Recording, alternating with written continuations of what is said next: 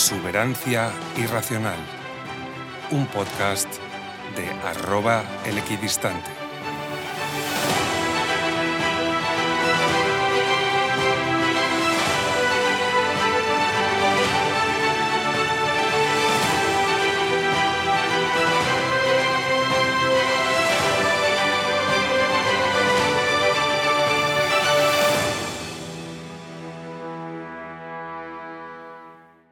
Bienvenidos a un nuevo episodio de Exuberancia Irracional, el podcast en el que te contamos historias de empresas, hablamos de política y te explicamos nociones básicas de inversión y bolsa.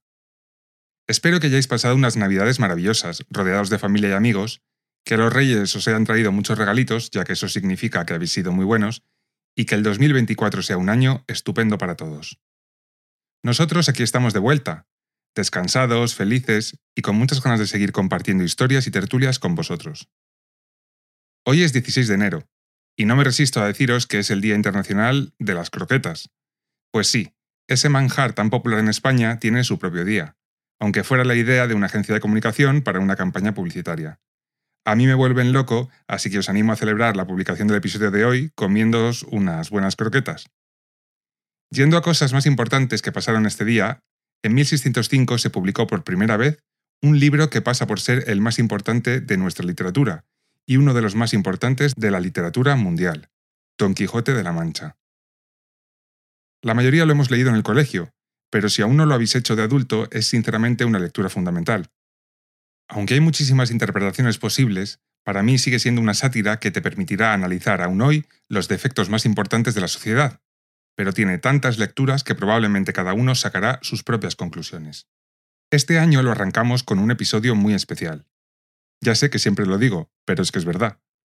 Este episodio eh, evidentemente lo iba a hacer algún día. Cuando realicé una encuesta en el capítulo de Rumasa sobre el empresario del que os gustaría conocer la historia y evolución, la respuesta fue Amancio Ortega. El nombre Amancio es la forma española del nombre original, en latín Amantius, que significa amante o amado. Pese al significado del nombre, la realidad es que Amancio genera amor y odio a partes iguales.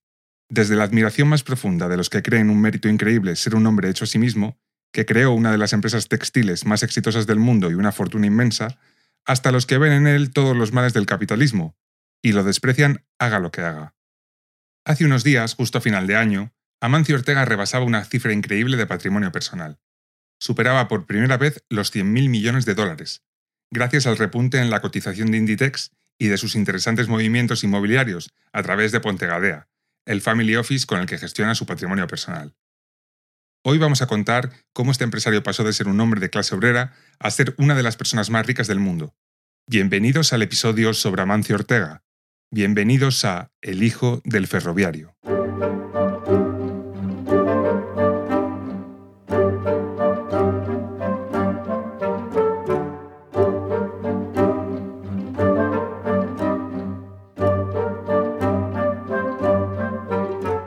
Amancio Ortega Gaona nació el 28 de marzo de 1936, en plena guerra civil, en Busdongo de Arbás, un pequeñísimo pueblo de la provincia de León que en la actualidad tan solo tiene 44 habitantes, y donde su padre Antonio trabajaba de ferroviario. Cuando Amancio solo tenía tres meses, se trasladaron a Tolosa, por el ascenso de su padre a jefe de estación de Renfe. Y ahí vivieron unos años, hasta los ocho años de Amancio, cuando se tuvieron que mudar a Galicia. El traslado del padre de Amancio vino como una represalia por ser afiliado de UGT. El sector de trabajadores del tren era un sector muy movilizado, y en los primeros años del franquismo los trabajadores sindicados fueron expedientados y represaliados. Algunos acabaron en la cárcel, y otros simplemente fueron reincorporados en otros puestos, como fue el caso de Antonio Ortega, al que trasladaron a La Coruña retomando su trabajo el 1 de agosto de 1944.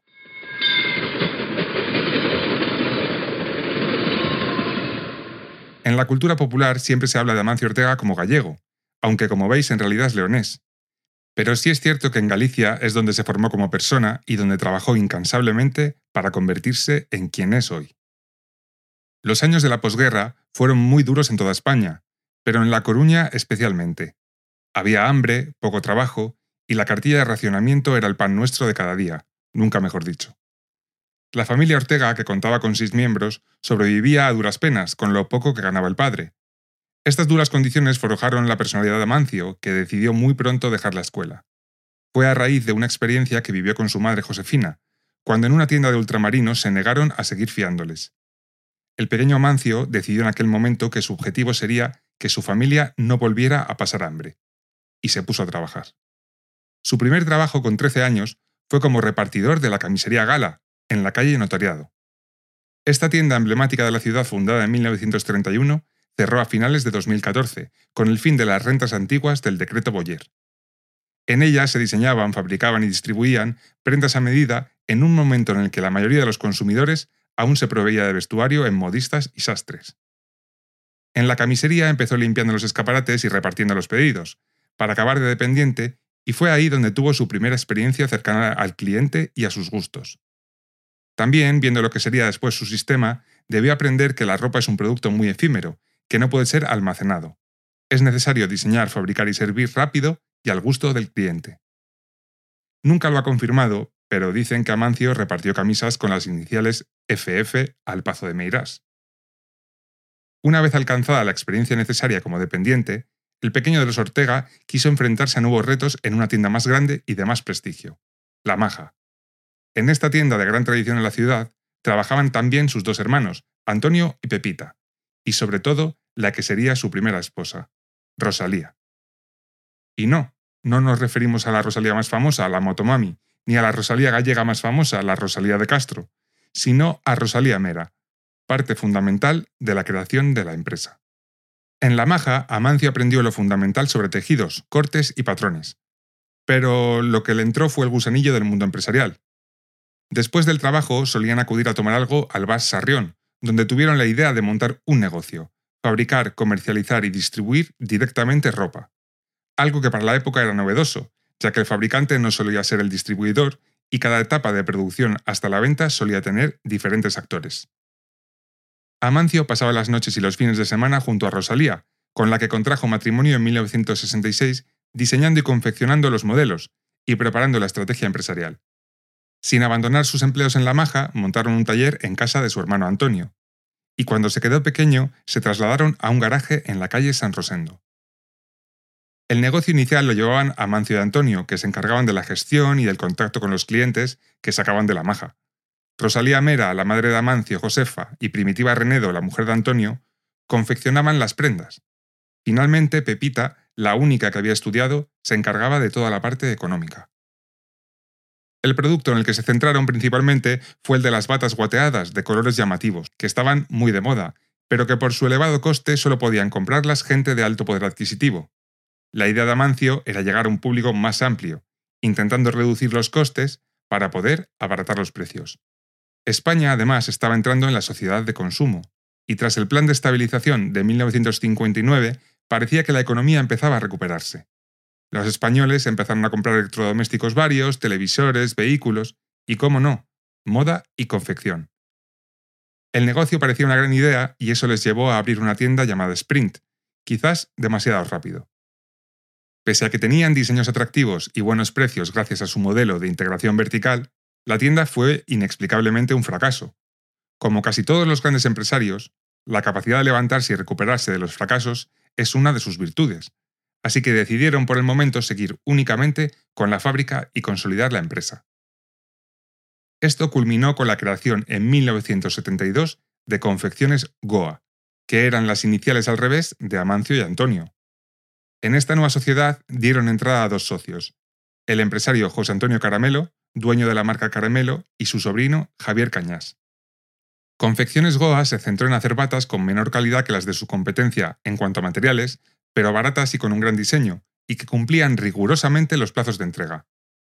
Gracias al éxito que obtuvieron, tomaron la decisión de añadir nuevas marcas, empezando por Samlor, que trabajaba pantalones, abrigos y prendas más de vestir. Tras esta llegaron Fios, que se centraba en camisas de niño, y Noite, que hacía lo propio con pijamas para caballero. La expansión era tal que decidieron trasladarse en 1974 a una nueva fábrica, a las afueras de La Coruña, para poder seguir el ritmo de producción. Pensaron que era un momento de volver a intentar tener un punto de venta propio, y fue así como tan solo un año más tarde, en 1975, abrieron de nuevo una tienda. Pero esta vez ya no la llamaron Sprint, sino que la llamaron como todos conocemos hoy, Zara.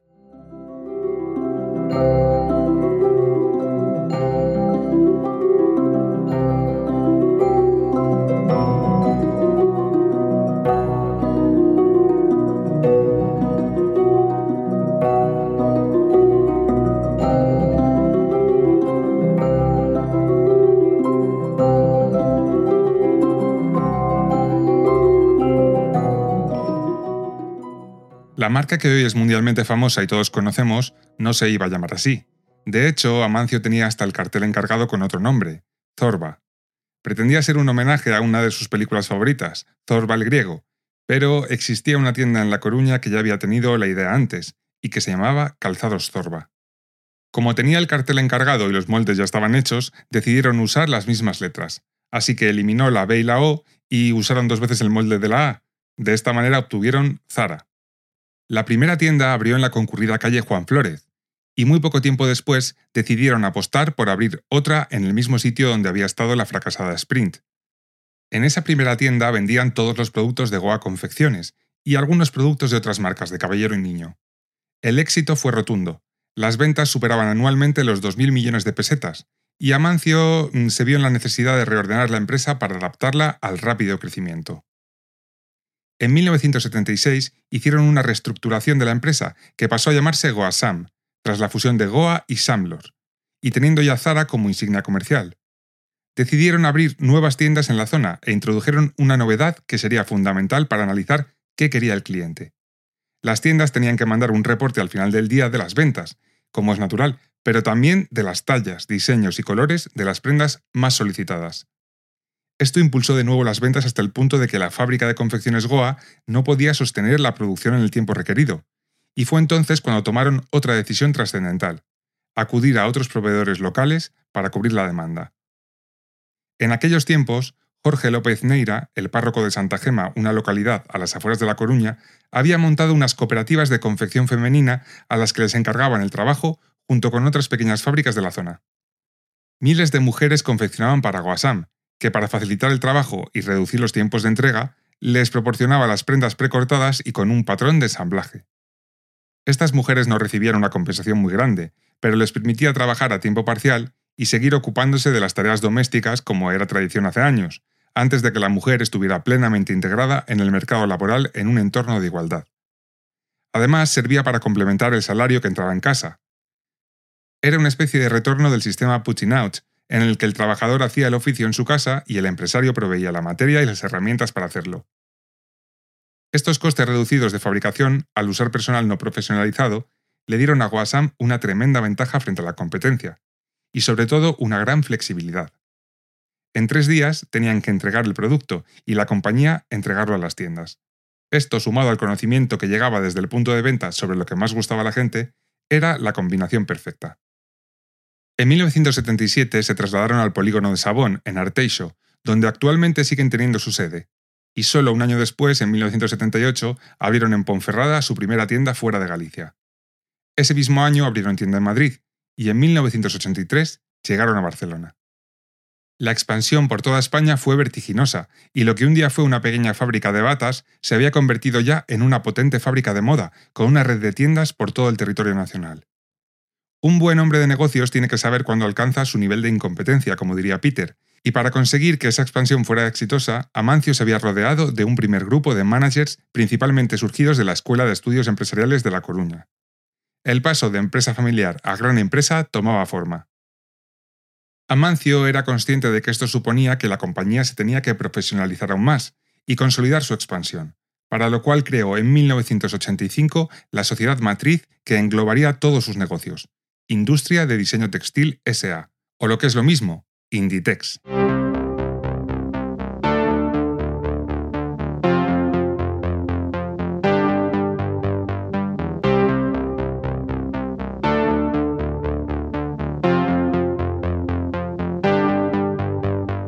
Pero la historia no sería completa si no hacemos un poquito de crónica rosa, como diría Federico Jiménez de los Santos. Ortega también sufrió grandes cambios personales en este periodo. En 1984 nacía Marta, la hija del empresario que todos conocemos por ser actualmente la presidenta no ejecutiva tras el paso atrás de su padre. Pero Marta Ortega no era fruto del matrimonio de Amancio con su esposa Rosalía Mera, sino de una relación extramatrimonial con una empleada de la firma, Flora Pérez Marcote. Nacida en La Coruña y 16 años más joven que Amancio, Flora pertenecía a una familia obrera y tenía siete hermanos. Aprendió a coser con su madre y entró a trabajar muy joven en una pequeña empresa que no sabía en lo que se iba a convertir. Pasó por numerosos puestos en diseño, compras, ventas y patronaje, hasta que acabó en el departamento de corte.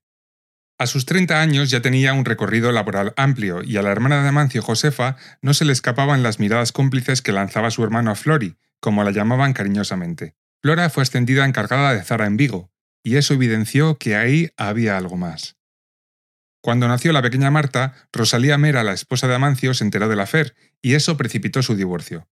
Según el biógrafo de Rosalía, ella se entera de que Flora estaba con su marido con el nacimiento de Marta. Fue un golpe tremendo porque se entera mal y tarde. El divorcio fue uno de los más caros de la historia. Rosalía y el fundador de Inditex tenían dos hijos en común, Sandra y Marcos, que nació con parálisis cerebral y fue uno de los motivos de distanciamiento entre los dos. El acuerdo cerrado en 1986 no trascendió los medios, pero se habla de que Rosalía pudo obtener 1.500 millones de euros en acciones de la empresa, aparte de seguir siendo consejera y del paquete accionarial que ya poseía. Posteriormente esto la convirtió en la tercera fortuna total y la mujer más rica de España. A partir de ahí dedicó sus esfuerzos a la Fundación Paidella, que había fundado en La Coruña para la integración social de las personas con discapacidad y promover oportunidades de empleo para jóvenes. Siempre se mantuvo en un plano de discreción porque aborrecía los medios, y textualmente quería seguir haciendo toples en la playa. Todo un personaje. Pero volvamos a la parte empresarial. La creación de Inditex fue un punto de inflexión para la empresa gallega. La expansión iba viento en popa y en 1985 el grupo disponía ya de siete empresas de confección, casi 1.100 empleados y 41 establecimientos comerciales en España, que les reportaban una facturación de 14.600 millones de pesetas. Para crecer, curiosamente, no se buscaron recursos externos de financiación, se reinvertían las ganancias y no se repartían dividendos. El cash flow era muy elevado y eso permitía tener la liquidez suficiente para financiar el exigente ritmo de crecimiento. El final de los 80 para Inditex fue un momento tremendamente significativo.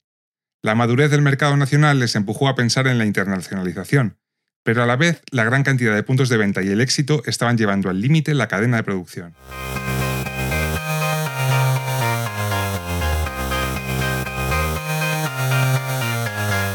En busca de soluciones para continuar creciendo, Amancio se fijó en la industria del automóvil, concretamente en la japonesa Toyota, que había perfeccionado el sistema de Henry Ford ayudado de la robotización y de otras mejoras.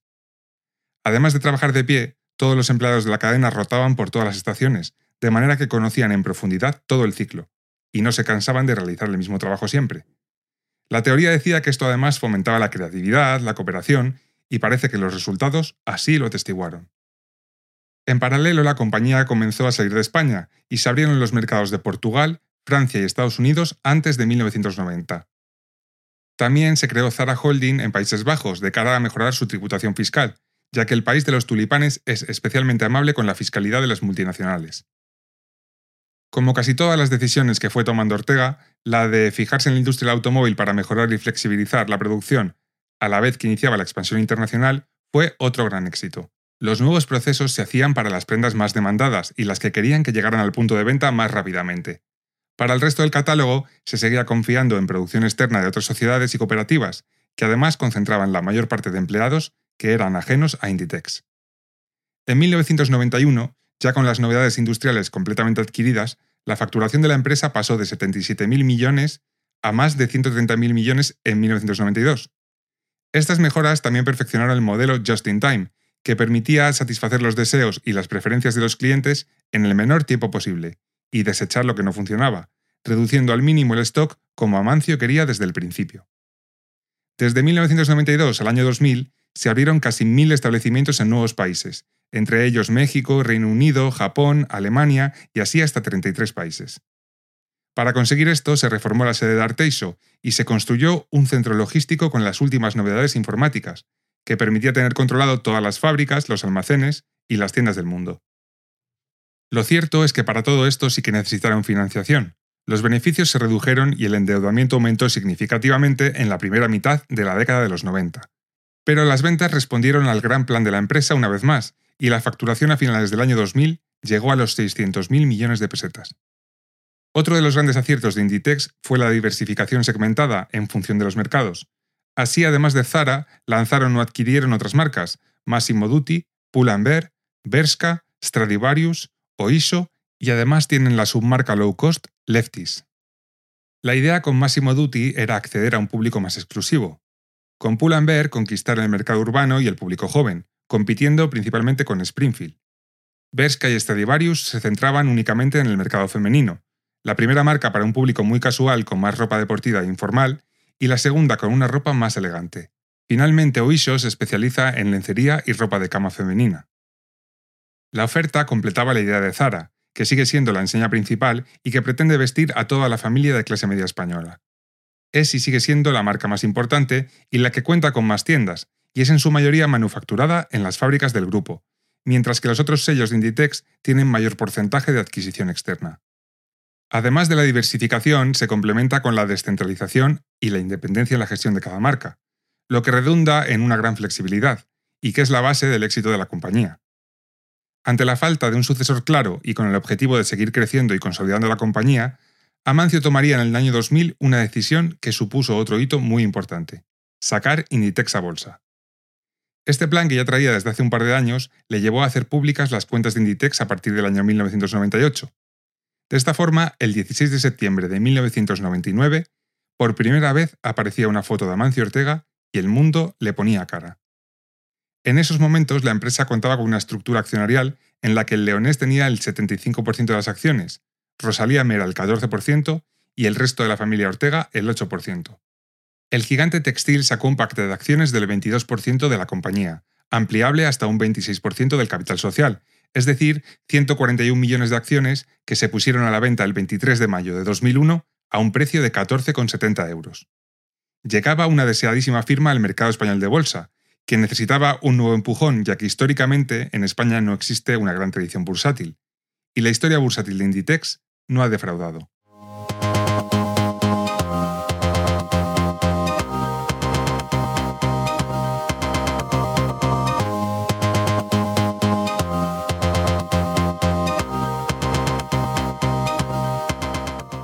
El estreno de la compañía en bolsa resultó un gran triunfo, la oferta fue sobresuscrita en todos los tramos y se negociaron 80 millones de acciones ese día. Al acto de apertura no acudió Ortega, sino el CEO y amigo José María Castellano, manteniendo así la política de discreción que siempre le ha caracterizado. Ese día al cierre, la cotización ya se situaba en 18 euros. Amancio pasó a tener un 60% aproximadamente de la empresa y Rosalía Mera se deshizo de un paquete accionarial grande, pasando a tener únicamente el 7%. En 2001, Amancio celebró la salida a bolsa casándose con Flora Pérez en una de sus propiedades, el Pazo Dodrozo. Si Rosalía Mera fue importantísima para la primera parte de la historia de la compañía, Flora y su hija Marta lo serían para la segunda parte. Ese mismo año, Amancio creó la Fundación Amancio Ortega, que es una fuerte estupenda de ahorro fiscal, todo se ha dicho, pero a través de la cual contribuye a proyectos de ámbito social, sanitario y educativo, con las famosas becas de estudios Amancio Ortega. Pero sobre todo creó Pontegadea, su vehículo de inversión para gestionar la inmensa fortuna y patrimonio que tiene. Pero de esto hablaremos un poco más adelante. A la salida de Inditex a bolsa le acompañó la creación de la enseña Oiso, de la cual ya os hemos hablado. En 2003 crearon Zara Home, marca para todo lo relacionado con la decoración, y la última en llegar fue Uterque, la marca de complementos que fue creada en 2008. Su rendimiento en bolsa ha sido espectacular, entró en el IBEX 35, el selectivo que concentra las mayores empresas españolas cotizadas, solo dos meses después de su estreno en bolsa, y es hoy en día con mucha diferencia la mayor empresa cotizada española, con una capitalización bursátil de 121.000 millones de euros, estando su acción actualmente en 39 euros, tras el split 1.5 que se realizó en 2014. En el año 2005, José María Castellano dimite como CEO y vicepresidente de Inditex, por desavenencias con Amancio Ortega. Esto fue una especie de culebrón, ya que intentaron entrar en el capital de Unión Fenosa y al parecer en la operación Castellano maniobró para ser presidente de la compañía eléctrica. Esa operación no salió bien y a Amancio no le gustó enterarse del plan de su CEO. Tras la marcha de Castellano, Inditex contrató con la empresa de cazatalentos Conferri la búsqueda de un sucesor capaz de llevar la compañía a un nuevo nivel. Y el elegido fue Pablo Isla, el presidente de Altadis que había sustituido al recientemente fallecido César Alierta tras su marcha a Telefónica. Altadis era la resultante de la fusión de la empresa pública privatizada en 1998 Tabacalera Española con la francesa Seita y fue adquirida en 2008 por el gigante británico Imperial Tobacco. En los cinco años de gestión de la empresa, Pablo Isla consiguió revalorizarla un 131%, y ese fue el aval que convenció a Mancio de que era el elegido para Inditex. Y su desempeño en la empresa no pudo ser más positivo.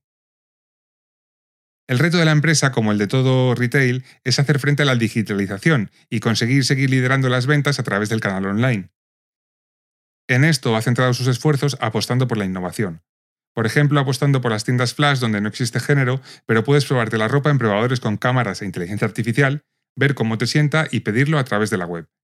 Esto reduciría la necesidad de grandes locales, personal y gasto logístico, tanto de mercancía hacia las tiendas como de devolución de pedidos online por no acertar, por ejemplo, con la talla.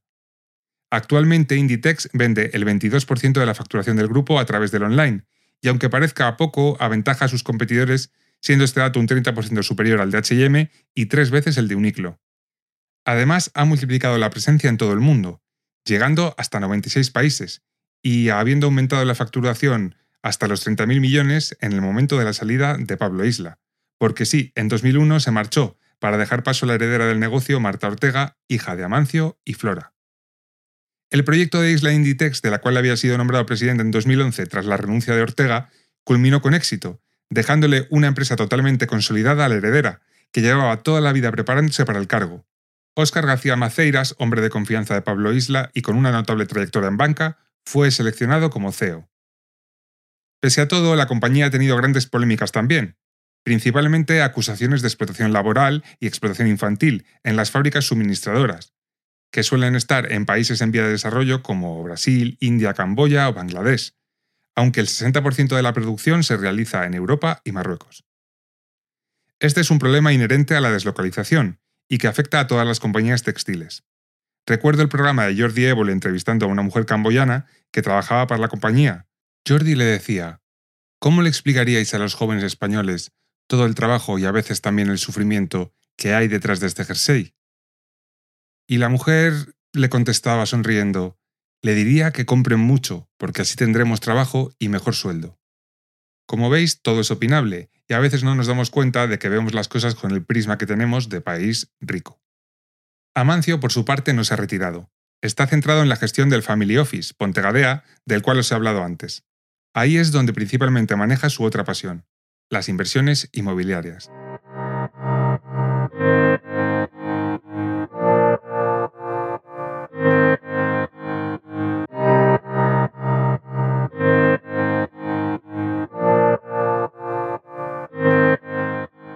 El equipo de Pontegadea lo lidera Roberto Cibeira desde 2003, junto con otras 90 personas, en su mayoría analistas de inversión.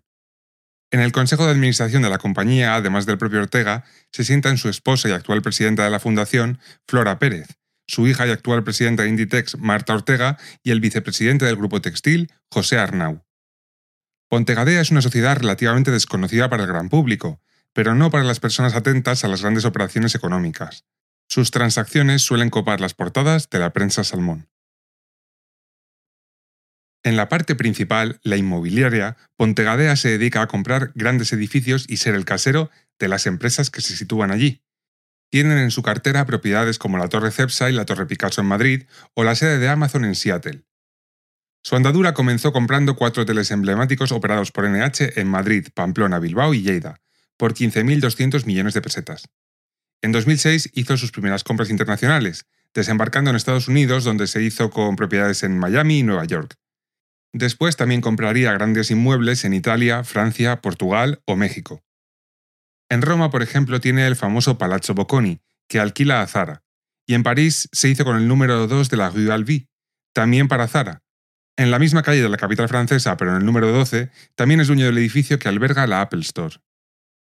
Pero donde realmente tiene un gran número de propiedades simbólicas es en Estados Unidos y en Reino Unido, principalmente en Londres, con inversiones superiores a los 500 millones de euros, apostando por la capital británica incluso pese al Brexit.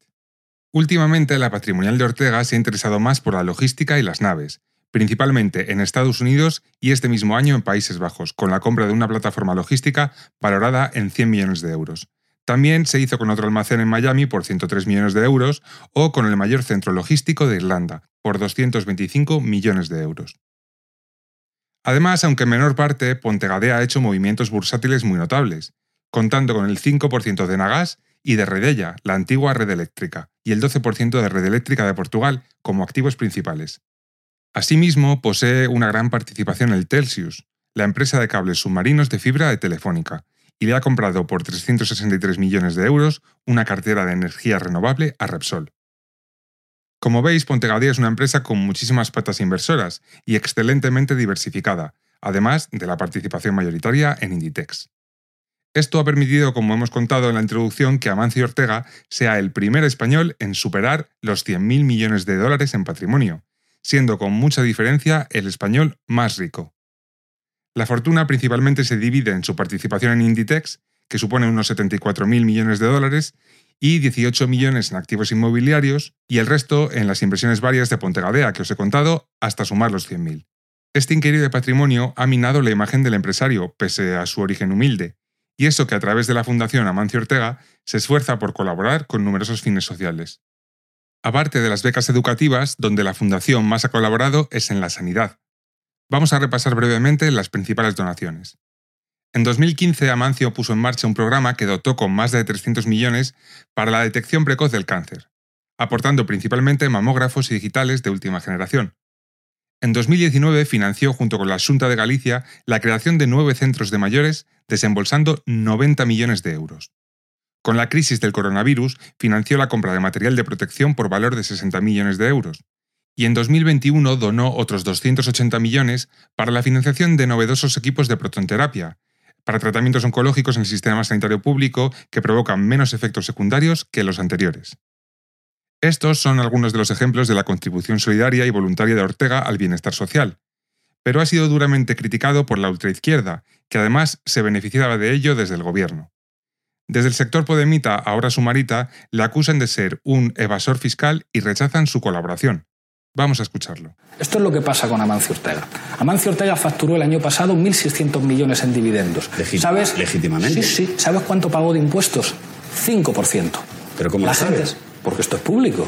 5%, 80 millones, cuando cualquier ciudadano que facture esa cantidad hubiera pagado unos 320, 340 millones, a través de mecanismos. ¿Qué pasa? ¿Que a Mancio Ortega le quitan los impuestos? Efectivamente, porque utilizan mecanismos de ingeniería fiscal en los que Amancio Ortega no paga los 50 euros de la cena, no paga como la gente que nos está viendo. La gente que nos está viendo paga impuestos como cabrones, perdón por la expresión. Y sin embargo, la gente como Amancio Ortega tiene mecanismos de ingeniería fiscal, muchos legales, pero ilegítimos, que hacen que pague 5%. La ley es la ley. Sí, sí, la si, ley es la si ley. usan mecanismos legales y son legales, pero son legales. Pero son injustos.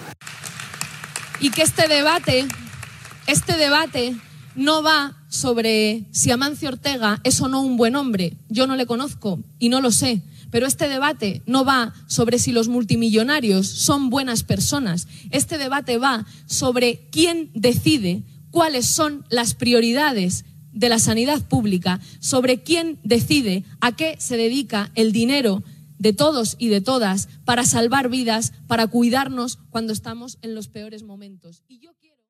Es increíble que desde un partido en el gobierno se acuse a alguien de evasión fiscal, cuando seguramente la fortuna de Amancio y de otros mil millonarios españoles sean las más auditadas y perseguidas por la agencia tributaria. Es cierto que con las donaciones a través de su fundación, Ortega paga menos impuestos, pero esto cumple al 100% con la legalidad. Y es precisamente lo que se busca, que las personas sean solidarias y hagan un bien a través de sus fundaciones. Además, las grandes fortunas tienen vehículos de inversión especiales, legales y que interesan a los estados para favorecer la competencia fiscal. Es cierto que proporcionalmente seguramente paguen menos impuestos que la persona que gana 50.000 euros al año, pero el resultado absoluto es beneficioso para el Estado, y con una fiscalidad peor para estas fortunas corres el riesgo de tener una fuga de capital, algo que ya sucedió en Francia con el impuesto a las grandes fortunas y que también sucede ahora en España, con el ejemplo claro de los youtubers, que ni mucho menos son mil millonarios como Amancio. En resumen, y para hacer un pequeño balance de lo que os he contado, Amancio Ortega cambió el rumbo de toda la industria textil con su empresa Inditex. Para ello se apoyó en varios pilares, como el alto conocimiento de los gustos de los clientes y la rápida fabricación y entrega de los nuevos productos. Otros de esos pilares fueron unos costes reducidos de personal, gracias a cooperativas y deslocalizaciones, y una gestión descentralizada con varias marcas independientes que permitieron la virtud principal de la empresa, su gran flexibilidad. Hoy, a sus 87 años, Amancio Ortega Gaona tiene su fortuna organizada y preparada para el último tramo de su vida. Su historia, como veis, es apasionante, una historia de gran esfuerzo, increíble capacidad de gestión y de saber rodearse de gente capaz. Y así es como un simple hijo de ferroviario pudo convertirse en una de las personas más ricas del mundo.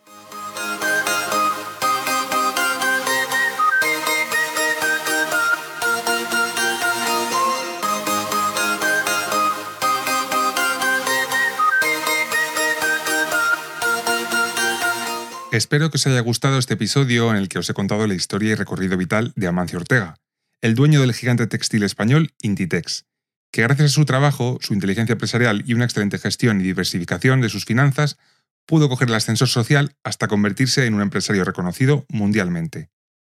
Dadle mucho amor y, por supuesto, si creéis que es interesante, ayudadme a llegar a más personas. Os recuerdo que podéis mandarme vuestras preguntas, comentarios o sugerencias a través de los audios de Spotify, a los que podéis acceder en el link que está en la descripción del episodio. También a través de la cuenta de X del podcast arroba exuberacional o a través de mi cuenta de X arroba el equidistante. Os pediría por favor que respondáis a la encuesta, ya que es algo que me sirve mucho para siguientes episodios, y si os ha gustado, seguidnos y valoradnos con 5 estrellas. Nos vemos pronto en un nuevo episodio de Exuberancia Irracional, y hasta entonces, que tengáis una semana estupenda.